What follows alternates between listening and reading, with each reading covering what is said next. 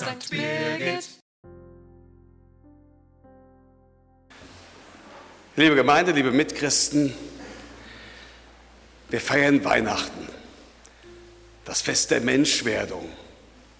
Das Kind, die Krippe, der Stall, da wird einem warm ums Herz, das lässt uns nicht kalt. Wir feiern Weihnachten, das Fest der Menschwerdung. Gott wird Mensch. Das ist was ganz Großes. Das ist was ganz Großartiges. Da staunen wir. Es sagt sich aber so leicht und ist sich so schwer vorzustellen. Gott wird Mensch. Wie macht Gott das denn? Klar ist von Anfang an, das Weihnachtsereignis, die Menschwerdung Gottes hat Folgen. Folgen für uns. Mach's wie Gott, werde Mensch, hat Bischof Kamphaus vor Jahren mal gesagt. Mach's wie Gott, werde Mensch, als sei das ein, ein weihnachtlicher Auftrag an uns. Das kann einen doch stutzig werden lassen. Ich meine, wir sind doch schon Mensch. Wir haben, sind geboren worden, jeder von uns hier hat Vater und Mutter. Ich bin doch schon Mensch. Oder kann ich's oder muss ich's vielleicht sogar erst noch werden? Es ist eine philosophische Frage. Was macht den Menschen zum Menschen? Für die Biologie, für die Biologen ist das klar. Der Mensch ist ein Tier. Ja, denke ich, manchmal merkt man es. Also auf Jugendfreizeiten oder sowas, wenn man da guckt, wie die so essen, gelegentlich, da denke ich mir, ja, stimmt. Bei Wikipedia ich könnte auch sagen im Brockhaus, aber ich habe zwar auch noch den Brockhaus, aber man guckt ja einfach immer ne, im Internet bei Wikipedia. Wenn man da den, den Beitrag zum Wort Mensch sucht, dann findet man als ersten Satz, der Mensch ist innerhalb der biologischen Systematik ein höheres Säugetier aus der Ordnung der Primaten. Aha. Und doch unterscheiden wir natürlich Mensch und Tier. Lange Zeit dachte man, die Vernunft sei es. Die Vernunft würde den Unterschied ausmachen. Na, könnte man auch sagen, mal mehr, mal weniger vielleicht. Aber wusstet ihr, dass Krähen ein Bewusstsein haben? Wusstet ihr, dass Delfine eine Sprache haben und sich sogar beim Namen nennen? Wusstet ihr, dass Hummeln pessimistisch sein können oder optimistisch. Und dass Kühe zum Beispiel, Kühe erkennen nicht nur den Zusammenhang zwischen Ursache und Wirkung, Kühe haben auch beste Freunde. Die haben Kühe, neben denen sie besonders gern stehen. Und wenn dann eine, eine weg ist oder sowas, dann trauern die Kühe, weinen sogar umeinander. Also was macht den Mensch zum Mensch? Wo ist da die, die Trennlinie oder gibt es sie vielleicht so gar nicht? Ein Hinweis muss natürlich in, einerseits in dem liegen, was uns gegeben ist. Ne? Also klar, Vernunft, unser Bewusstsein, unsere Fähigkeit, soziale Bindungen miteinander einzugehen, die Fähigkeit, die Dinge zu reflektieren und andererseits unserem Verhalten, also das, was wir daraus machen, wie wir eben agieren. Und wir wissen zum Beispiel ziemlich genau und haben eine ziemlich genaue Vorstellung darüber, was unmenschlich ist.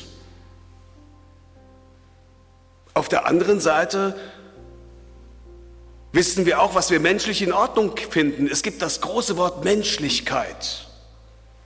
Und unter diesem Begriff, da verstehen wir sowas wie fünf Grade sein lassen, den Menschen sehen, sowas wie Toleranz, Respekt, Güte, Milde, Frieden. All das meinen wir, wenn wir von Menschlichkeit sprechen? Dazu sind wir fähig. Und Gott will das neu in uns wecken. Ich glaube, Gott will die Welt wieder menschlicher machen. Und deswegen unternimmt er an Weihnachten einen Anlauf. Wir haben in der Lesung gehört, das Volk hat so lange, ist es im Dunkeln getappt, bis auf einmal ein Licht aufgeht, bis sie auf einmal begreifen, dieser Gott will uns nah sein, der will mich erfüllen, der will mich erfüllen mit, mit, mit, mit Licht, der will mich erfüllen mit Liebe, mit Frieden. Und im Evangelium dann ist dieses Licht sozusagen auf die Welt gekommen.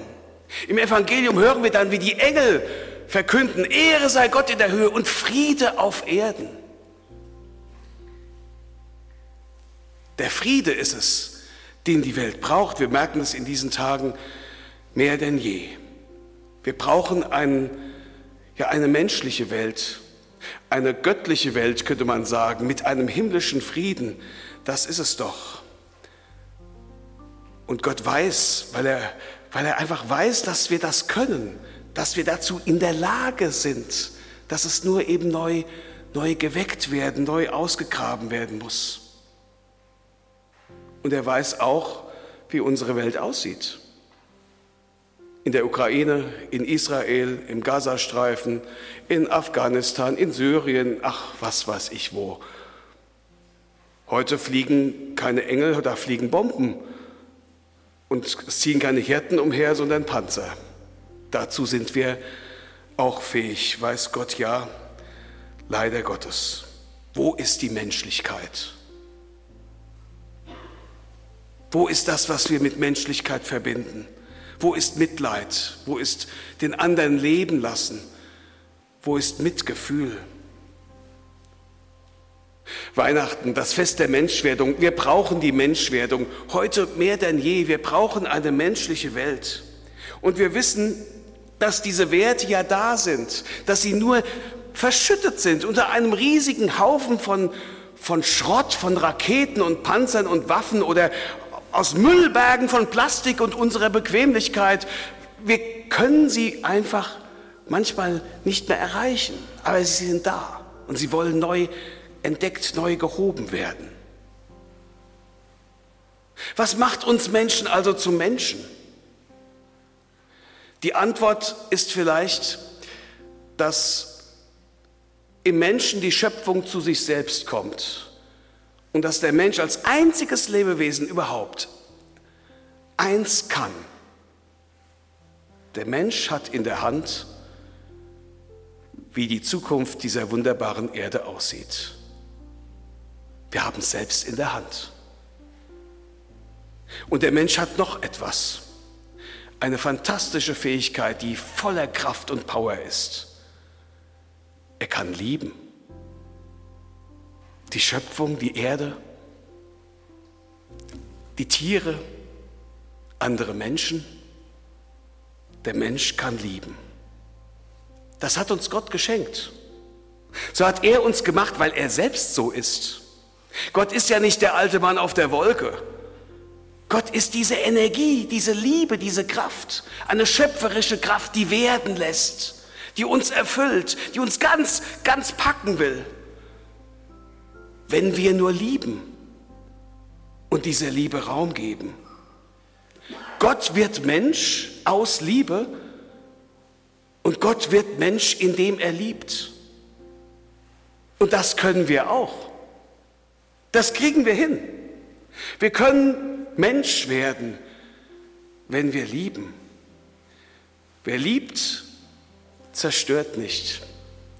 Wer liebt, will andere Menschen nicht kaputt machen und auch die Natur, die Schöpfung nicht.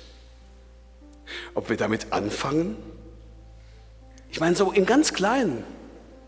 Ob wir damit anfangen, mal den alten Streit in der Familie ruhen zu lassen, mal mit dem wieder zu reden, mit dem ich schon so lange nicht gesprochen habe, dem Frieden in meiner kleinen Welt einfach mal mehr Raum geben und der Bequemlichkeit eine Absage zu erteilen aus Liebe zur Schöpfung. Ob wir damit einfach mal wieder anfangen?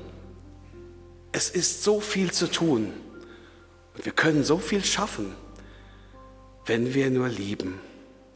Dann, wenn wir lieben, dann werden wir Menschen zum Menschen.